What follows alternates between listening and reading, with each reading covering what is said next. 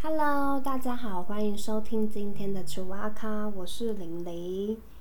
最近台湾这几天比较严重的事情，应该就是缺水缺的很严重。大家本来还在期待，就是台风会不会进来，但现在看起来应该是有一点希望渺茫。如果再真的不下雨的话，大概各个县市就要寄出不一样的省水的规范了。所以这阵子真的是能够尽量节约用水，就尽量节约用水。所以这个礼拜我挑了一则跟水库有关的故事来跟大家分享。这一个故事其实就是发生在现在的彰化，大约是在清朝年间，彰化的田中庄有一条很深的水圳。由于一开始就规划建筑的不是很完整，再加上年久失修，所以导致水量很少的时候呢，就闹干旱。但是水一量又大的时候，又会泛滥成灾。所以原本应该是要帮助民众生活的水库啊，帮助农夫农作物的水渠，现在成了大家非常苦恼的来源，让住在生活呃住在附近的民众生活受到了非常大的影响。一直受到这个水最影响的民众，真的是快要受不了了，于是他们就只好聚集起来，到他们的县政府，也就是他们那时候的县府去请愿。县令住在当地也知道情况已经。已经不是很妙了，所以因此马上派了一位汪姓的师爷，专门负责治水的工作，务必要将深水圳整治，然后修理的妥妥当当，让大家可以不用再为这些事情烦恼。那这位汪师爷接下命令之后呢，就随即亲自到呃水库去勘察嘛，因为他看了看一下水库的状况，他才知道说哦哪里出问题，哪里是需要修的。结果发现圳头坍塌，那圳体也早就已经都毁损了，有些地段还淤积严重，所以难怪时常会造成这些有的没有的问题。经过的详细考察与讨论，汪师也决定这条水圳没有办法只做简单的整修，而是必须要做非常大的改变。除了圳头的地点要重新选择，整条水圳也要用最新的方式重新设计。汪师也是一个认真负责那的人，所以他为了要寻找适合修筑水圳的地点，所以他亲自带人走遍了各个地方，才总算找到了一个他觉得啊很适当的位置。这个位置就在快关庄。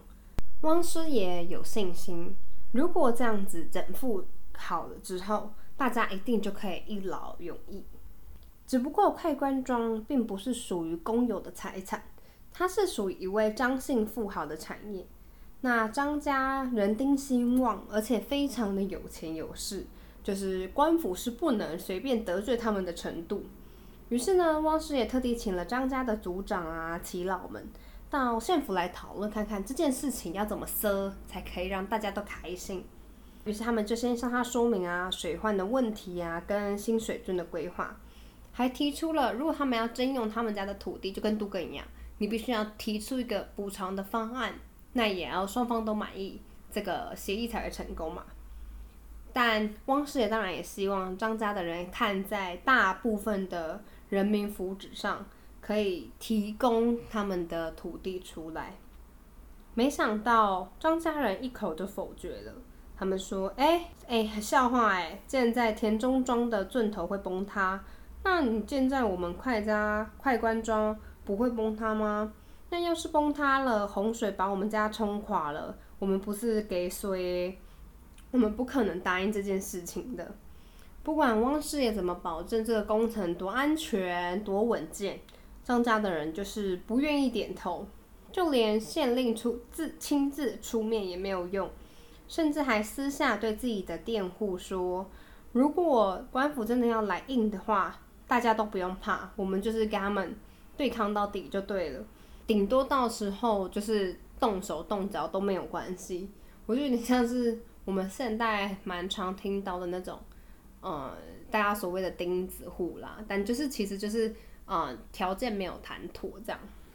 县府官员本来就很忌讳张家的势力嘛，那现在又传出了他们不惜要用武力对抗，所以大家就更不敢动手了。那但是县令你知道上面的总愿总是不愿意承担责任，所以这件事情就落到了汪师爷的头上。对此，汪师爷当然也感到很棘手啊，因为在他的想法里，他大觉得这是对大家都好的事情，为什么就是有人不愿意答应呢？可是我觉得这部分我自己的想法是，可能大部分的人有自己的考量，所以并不是每一个人都是这么的，大家的想法都是一样的。无计可施的汪师爷，他就想说，那只好他去请教别人的意见嘛。他找了一位热心公益，然后又非常聪明的卢员外商量，打算改用其他的方式，让张家能够同意他们的主意。卢员外就替汪师爷啊取了，然后想了一个点子。第二天，汪师爷打扮了一名非常有钱的商人，带了几个随从，坐在轿子里，然后就走到了快官庄附近。那大家就在一个小茶馆休息。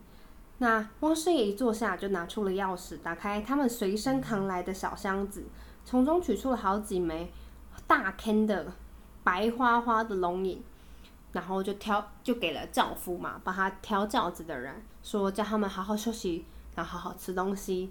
然后说完就把剩下的龙银又丢回箱子里。那那个丢回箱子的声响，kling kling kling，一听就知道，哇，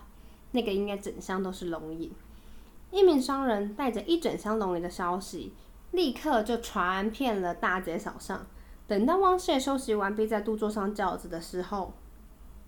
经过了一处嗯比较人烟稀少的山谷，就被几名强盗拦了下来，说：“哎，把龙银交出来，不然你们就休想离开这里。”面对可怕的强盗，汪师爷与随众就乖乖的把他们身上的龙银都交了出去，然后就逃回家了。堂堂县令的师爷居然被抢了，这件很严重的抢案就触怒了县令大爷，因为等于在他脸上打了两巴掌。除了四处查问之外，那还把当地的地保，就有点像现在的领长、里长、领长这样，张家族长和一些地方的有利人士全部都抓回衙门。县令看起来很气，因为他说：“啊，真的胆子太大了，竟然连本县的师爷都敢抢。”那下次是不是就要作怪做到我这边来了？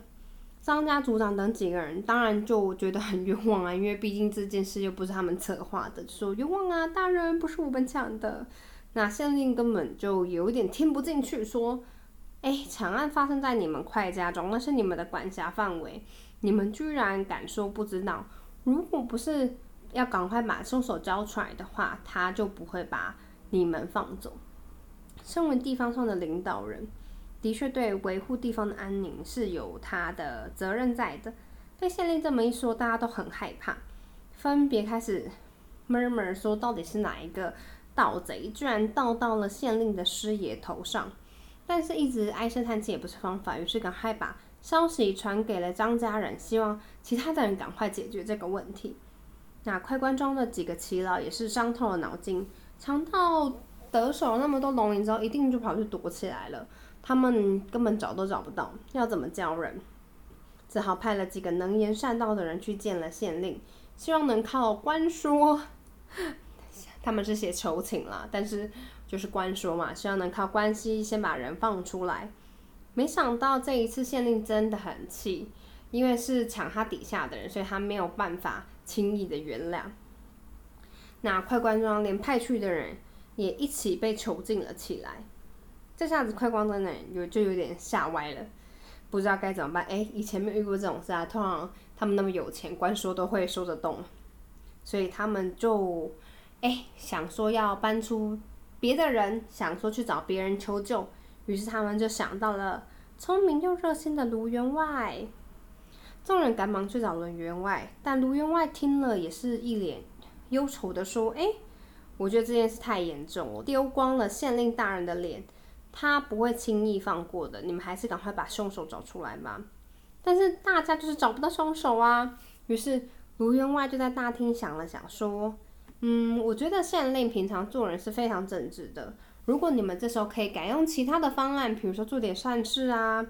他搞不好就会网开一面。”大家听了一听，觉得好像也只剩下这个方法了。讨论的这个结果啊，就又想到了之前汪师爷提说要盖水圳的事情，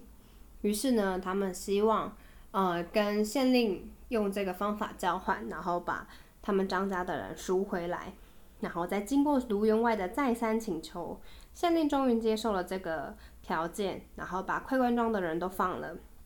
汪师爷也马上开始动工，